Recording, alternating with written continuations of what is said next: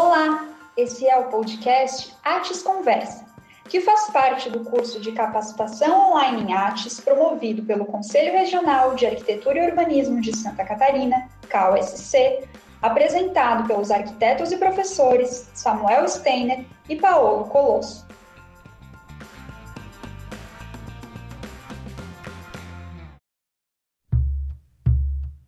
A conversa de hoje é sobre ATES na perspectiva da iniciativa privada. Bom, pessoal, então agora a gente vai conversar com o Vinícius Mariotti, que ele é arquiteto e urbanista pela Universidade Federal de Santa Catarina, UFSC, formou em 2019, e já agora em 2020 recebeu a medalha Honra ao Mérito em Arquitetura e Urbanismo pelo CAL de Santa Catarina, na categoria Contribuição Profissional, pela sua atuação no escritório popular chamado de Casa em Casa. Bom dia, boa tarde, boa noite, Vini. Tudo bem aí com você? Oi, Paulo, tudo certo? Você, bom dia, boa tarde, boa noite para quem para quem está escutando a gente. É um prazer estar aqui com vocês, mais uma vez falando de arquitetura popular, né? Isso aí. Então vamos lá as questões, Vinícius. Uh, conta para gente um pouco como você vê quais as principais diferenças entre a atuação num escritório mais tradicional e esse escritório, então, que atua junto às camadas populares? Bom, assim, é, eu venho, como a minha experiência profissional né, ainda é muito curta, né, eu vou falar desse recorte, desse meu ponto de vista que eu venho, eu tenho hoje, né? Uh, mas o que é muito claro, assim, para mim, está ficando cada vez mais claro uh, da, da origem dessas principais diferenças, eu vejo hoje muito mais semelhanças do que diferenças. Mas a origem dessas diferenças vem muito do decorrer das demandas das pessoas, né? Seja cliente ou beneficiado, enfim. Porque as demandas do escritório popular ou da pessoa que precisa do serviço de arquitetura popular, ela é muito diferente é, da demanda da, da, de um escritório tradicional, digamos assim, né? Uh, quando a gente vai atender ou buscar uh, melhorar, enfim, o, o, ambiente, no caso que eu estou focando na questão da arquitetura popular na casa, né, da habitação. Na casa das pessoas, o que elas procuram é, para a gente, ou que uh, as principais dores delas e principais uh, problemas que elas enfrentam, são muito específicos, né, e muito diferentes daqueles que é, trazem para um escritório tradicional. Né? Eles são problemas muito mais ligados à parte uh, básica, digamos assim, uh, do que da parte uh, tradicional da arquitetura, que tem muito mais a ver com design ou uma arquitetura mais de planejamento e projeto, né? Essas demandas mais populares, elas têm muito mais a ver com a questão que a pessoa não tem a casa dela finalizada, muitas vezes, né? Ou tem uma casa insalubre ou com patologias. Então, a nossa atuação acaba é, tendo outro foco.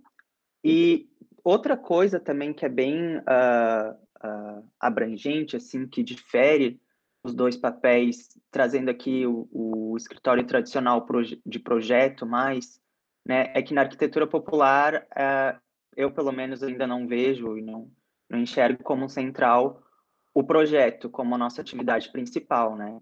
É, minha atribuição como arquiteto ela é muito mais de articulador e de uh, coordenador do que de projetista ou desenhista, né?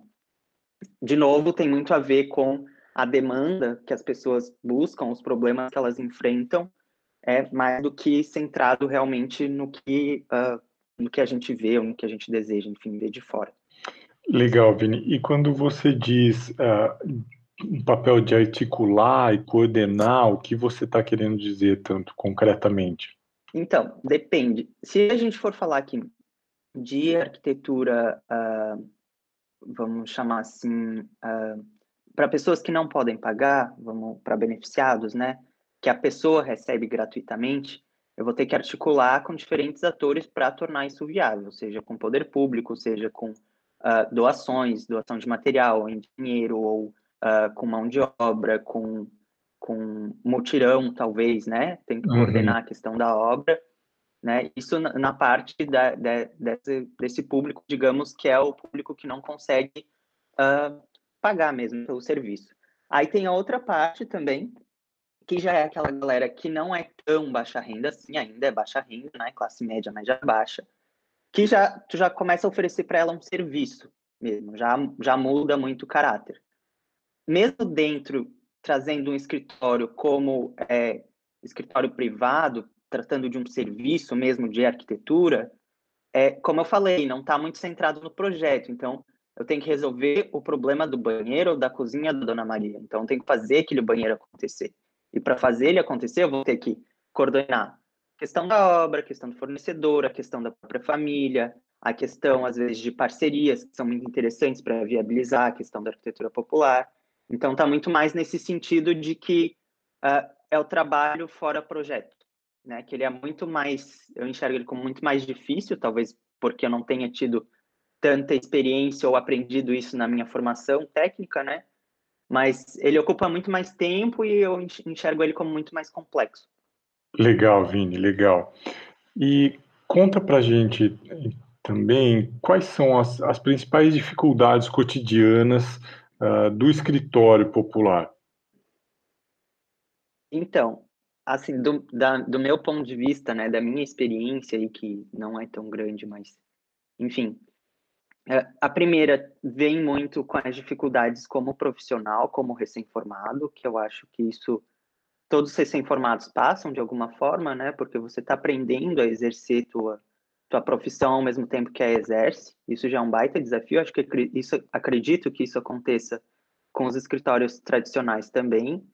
Mas na questão do escritório popular, tem um a mais aí, né? É, é dobrado essa, essa dificuldade, porque além de uh, eu não saber como atuar profissionalmente, eu, eu sei conteúdo técnico, né? Eu tenho um conteúdo arcabouço técnico que a minha formação me deu da parte de arquiteto, mas toda essa outra parte de articulação ou questão mesmo de empreendedorismo administração, não tem. Né? Então, isso está sendo uma das dificuldades bem grandes, e isso acho que acredito que não, não seja específico da arquitetura popular, né? Mas aqueles aspectos da arquitetura popular, do escritório popular, que agregam a isso, acho que o principal é porque não é algo estruturado ainda, não é algo comum se ver, é algo, por mais que tenha uma história é, relativamente longa no Brasil de luta por esse direito, por muita gente fala disso, não é algo que as pessoas acessam. A arquitetura não é popular hoje no Brasil, né? Acredito que nunca foi, uh, no sentido de arquitetura que a gente enxerga.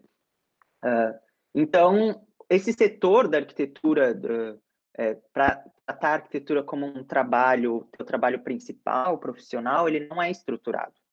Isso traz dificuldades imensas, porque toda vez que eu vou falar é, com o fornecedor ou com a mão de obra, ou mesmo é, enquadrar juridicamente o meu escritório, eu tenho dificuldades, porque não tem precedentes muito poucos, mas tudo não é estruturado, então meio que tu tem que primeiro entender tudo, como são recém-formados, a gente busca entender como funciona, e depois desse como funciona, que é, digamos, o setor tradicional, tu tem que adaptar e criar para enquadrar no, no, no, escritório popular.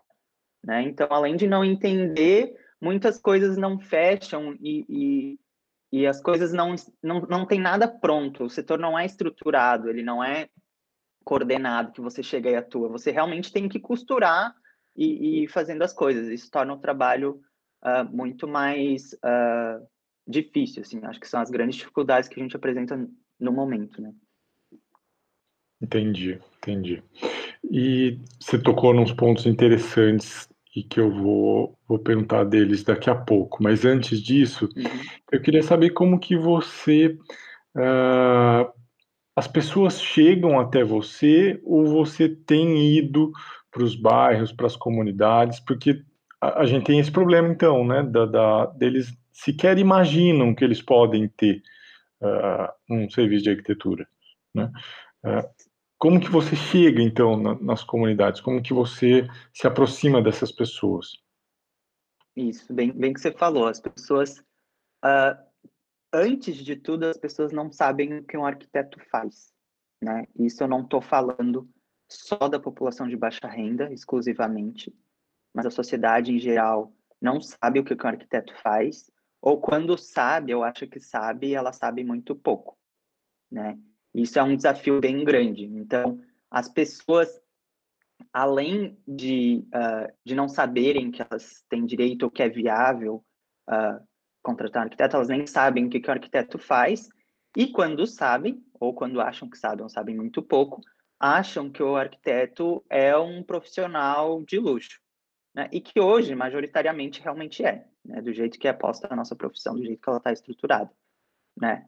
Uh, então, isso é um baita desafio também, que eu acabei não comentando, mas é que é um grande desafio. As pessoas não conhecem o, o nosso trabalho, não sabem uh, o que, que, como que a gente pode contribuir para elas, né? E como que a gente chega nelas. Uh, o nosso caso, a gente foi muito feliz e muito, uh, assim, teve a, baita, baita privilégio, né, de poder estudar na, na, na UFSC e ter grandes professores como a professora Marinês, o professor Lino, que nos botaram já na nossa formação é, em contato com esses territórios, com essas cidades. Então, a gente já conhecia desde a graduação, né, a, as comunidades e conhecer de estar lá mesmo, né, especialmente a comunidade da Serrinha, que é aqui do lado da UFSC.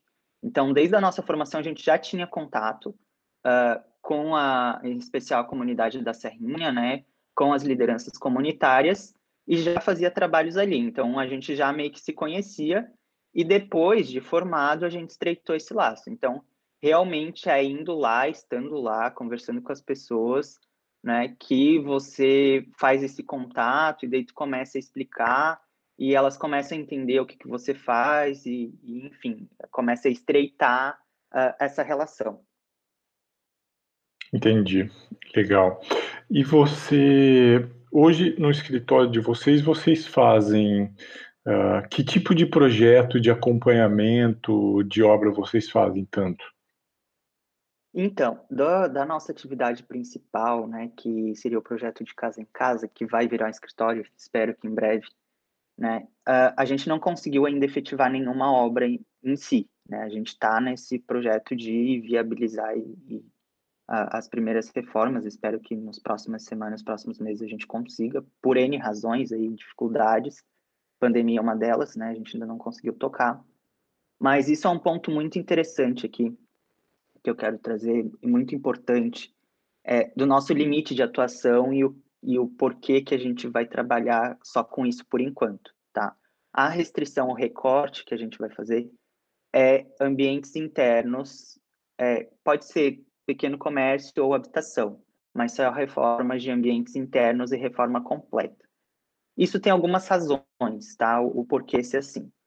O primeira delas é a questão jurídica, que acho que é muito pouco falado, né? Uma coisa que a gente foi muito atrás, é uma nossa preocupação muito grande, foi de entender como funcionava isso, uh, ah, para ver o que, que a gente podia fazer certinho, né? As coisas. Então, por questões uh, não resolvidas, vou chamar de não resolvidas aqui, legais, né, a nossa atuação como profissionais ela fica muito restrita a territórios não regularizados, né? Então, é, eu não consigo ou, ou, se torna um serviço não viável ou uh, demorado ou atribulado, ou realmente inviabilizado, né? Por exemplo, fazer ampliações nas residências né? Porque isso teria que passar com processo na prefeitura, com aprovação de projeto, exigiria a regularidade daquele, daquela terra, que na maioria das vezes não tem, etc, etc. Então, isso é uma das razões por que, que a gente é, vai resolve trabalhar só com ambientes internos, que já não tem uh, esse empecilho, né? É, também não conseguimos trabalhar em, em territórios é, em conflito, né? É outra questão. Ah, e a questão da, das necessidades e viabilidade financeira, né? A questão uh, de por que a gente reformar o ambiente e o ambiente completo, né? Isso tem a ver é, só o ambiente, não a casa inteira, primeiro. Tem a ver com a questão da capacidade financeira da pessoa poder pagar ou eu poder levantar esse dinheiro para conseguir fazer, caso for uma reforma subsidiada, né? Então, é, é muito mais viável fazer por ambiente, né? Isso também para a gente casou porque são obras de menor complexidade, como somos recém-formados, a gente acha mais prudente, já está sendo um desafio, né? Trabalhar com obras, obras menos complexas e mais pontuais agora no começo. E a questão do ambiente completo tem muito a ver com uma das principais uh, dores que essas pessoas têm hoje, porque do jeito que elas reformam hoje, que é picadinho resolvendo os problemas, basicamente, ah, vou resolver o elétrico, vou resolver botar um azulejo aqui, fazer a calha, tá dando infiltração, elas nunca veem o resultado completo, né, do, do, do, da reforma, ela só tem a parte ruim das obras, que, que é uhum. constante. Então, a gente viu isso como uma oportunidade realmente de fazer o ambiente inteiro e um ambiente por vez, caso seja mais de um ambiente que ela necessite, porque ela consegue ver um benefício e ter aquela satisfação realmente é, de, de algo pronto, né? De, de ver o resultado. Entendi, entendi. Legal. Uh, vamos voltar àquele ponto que você já destacou aqui, que era uma questão que eu queria também entrar mais. É, o de que as pessoas não sabem, não conhecem muito bem o que faz um, arquiteto e um arquiteto. O que, que, você me diz? Qual que é a imagem que essas camadas populares fazem de nós, arquitetas e arquitetos, antes né, e depois do trabalho realizado? Nossa, dá bastante diferença, viu? É, antes, como eu falei, as pessoas, algumas nem sabem o que um arquiteto faz, ou as que sabem, sabem muito pouco, né? Elas ligam muito uh, a nossa profissão com a parte estética uh, da construção civil, né? Apenas a estética uh, é, que, que, deixa bonito ou, ou que deixa chique, né? os projetos. Então, é a visão muito elitizada da, da nossa profissão é, e muito, como é que eu vou dizer, superficial, eu acho, entendendo estética como algo uh, superficial, entendendo, por exemplo, o trabalho de um engenheiro civil muito mais importante que o trabalho de um arquiteto, né? Isso por N razões, primeiro por ela não entender tudo o que a gente faz, né? E por questões culturais, enfim, né? Mas depois que você faz o trabalho uh, e, enfim, ela vê é, realmente todas as nossas atribuições, como eu já falei, a atribuição da articulação, a atribuição estética também, né? E que isso é viável, que é possível, que a gente é acessível, né? Aí a visão muda completamente, né? Elas acabam por entender realmente uh, como o que que a gente faz, né? E que é possível e, e enfim, né, tem uma visão mais ampla uh, da, da, nossa profissão. Entendi. E você acha que tem alguma diferença do ponto de vista do reconhecimento daí deles em relação a nós? Há um tipo de reconhecimento deles uh, se é algo diferente de quando você presta um serviço para as camadas de alta renda? Eu acho que sim. Eu acho que tem uma, uma diferença porque o serviço não é o mesmo.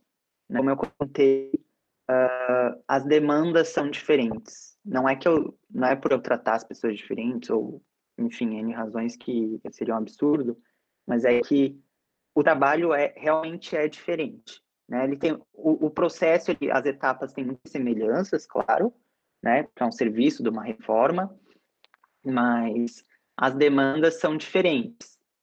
É, mas eu acho que não tem essa percepção de distinção é, do, do que seria para alta renda ou para baixa renda, porque as pessoas não sabem a fundo como funciona um serviço de arquitetura para alta renda. Né? Elas, têm aquela visão genérica de fora, então elas não conseguem fazer esse comparativo muito bem. Né? Entendi, entendi.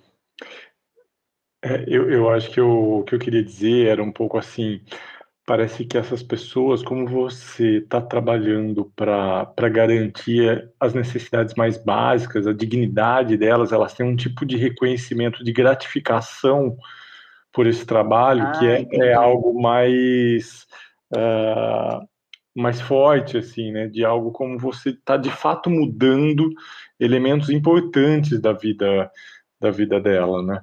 Entendeu? Era, mas ah, agora entendi, sim, sim. Sim, tem muito isso.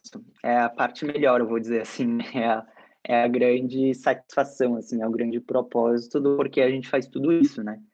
Uh, tem muito isso, porque realmente o problema que essas pessoas enfrentam é muito mais grave, assim, são questões básicas. A pessoa não tem um banheiro digno, ela não tem uma cozinha digna muitas vezes, ou é, até salubre, sabe? Você chegar lá e conseguir resolver isso para elas é muito importante e para a gente também. Tem esse reconhecimento de forma muito mais profunda, sim. Reconheço que sim. Entendi, legal. Ah, e me diz uma coisa. A gente já é consenso aqui entre nós que, que os bairros, as comunidades populares não conhecem muito né, esse direito que é a, a TIS. Mas há, há comunidades que conhecem mais e outras que conhecem menos. Você consegue identificar fatores que, que possam eh, fazer com que comunidades conheçam mais a respeito desses desse direito? Então, as que eu vejo, né, que comunidades que hoje conhecem mais são comunidades que são mais organizadas, né, em movimentos populares ou mesmo que têm lideranças mais atuantes, uh, e isso muito em decorrência que foram comunidades que sofreram uh, mais ao longo do, da história, né? Questão de despejo ou uh, conflitos, enfim. Isso acaba tornando eles, obrigando, entre aspas, né? As pessoas a se articularem melhor, se fortalecerem mais. E, enfim, nessa articulação, elas acabam conhecendo mais seus direitos, né? Uhum. E uma, uma forma de, uh, acho que de uh, difundir esses direitos né, para mais pessoas é realmente no cotidiano, né, no dia a dia de você estar tá lá, uh, inserir isso na forma cotidiana do que as pessoas já fazem ou no nosso próprio trabalho lá. Né? Eu acho que isso entra de forma muito mais orgânica, assim, muito mais natural e mais efetiva também. Ah, é, legal. E isso mostra também a importância da universidade, né? Você, como você falou na Serrinha, você, uh, a, a, a, através do professor Elino, da professora Marinês, que tem um trabalho lá há muito tempo, uh, isso foi sendo absorvido por eles ao longo desse tempo. Né? Então, a presença da universidade nesses territórios, nessas comunidades, também contribui para essa, essa informação. Né? E você vê é, outras possibilidades dessa, de que essas pessoas se informem mais, de que essa informação né, sobre a que circule mais nos bairros?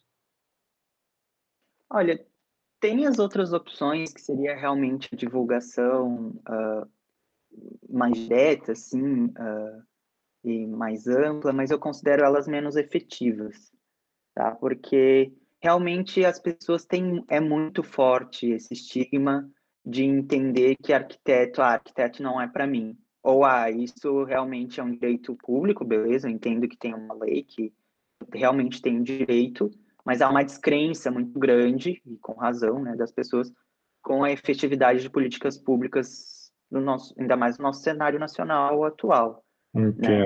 Então eu vejo que essa atuação direta e cotidiana, ela consegue uh, uh, trazer a, a crença de que é possível, né? E também as pessoas entenderem, né, o que, que a gente faz e a nossa importância. Então, eu considero, apesar de ela ser mais custosa, mais longa, que vai anos, né, a relação realmente de convívio, eu acho ela mais eficiente. Muito bom, muito bom, Vini. E acho que aí essa você tocou nesse ponto agora no final, né? Que a, a meu ver também é uma mudança fundamental é essa passagem. Então, se em, em algum momento essas pessoas têm a impressão de que puxa, isso não é a arquitetura não é para mim, é algo distante de um outro mundo, e depois elas passam a perceber que puxa, uh, é sim possível e, e é muito mais transformador, muito mais uh, muito mais próximo da minha realidade do que eu imaginava, né? Isso é, é legal. Vini, muito bom, obrigado aí pelo papo. Uh, acho que é isso. E um abraço para você. Eu que agradeço. Abraço aí, Paulo. Abraço para todo mundo. Valeu, uhum. até mais. Valeu, valeu. Este podcast é um oferecimento KSC realizado pelo Escritório de Arquitetura URB e pelo Departamento de Arquitetura e Urbanismo da Universidade Federal de Santa Catarina, com produção do Ateliê Rancho Cultural. Gravado por Paulo Colosso, com edição de Arthur Hugo da Rosa, revisão de Júlio Guber e voz de Natália Sagaz.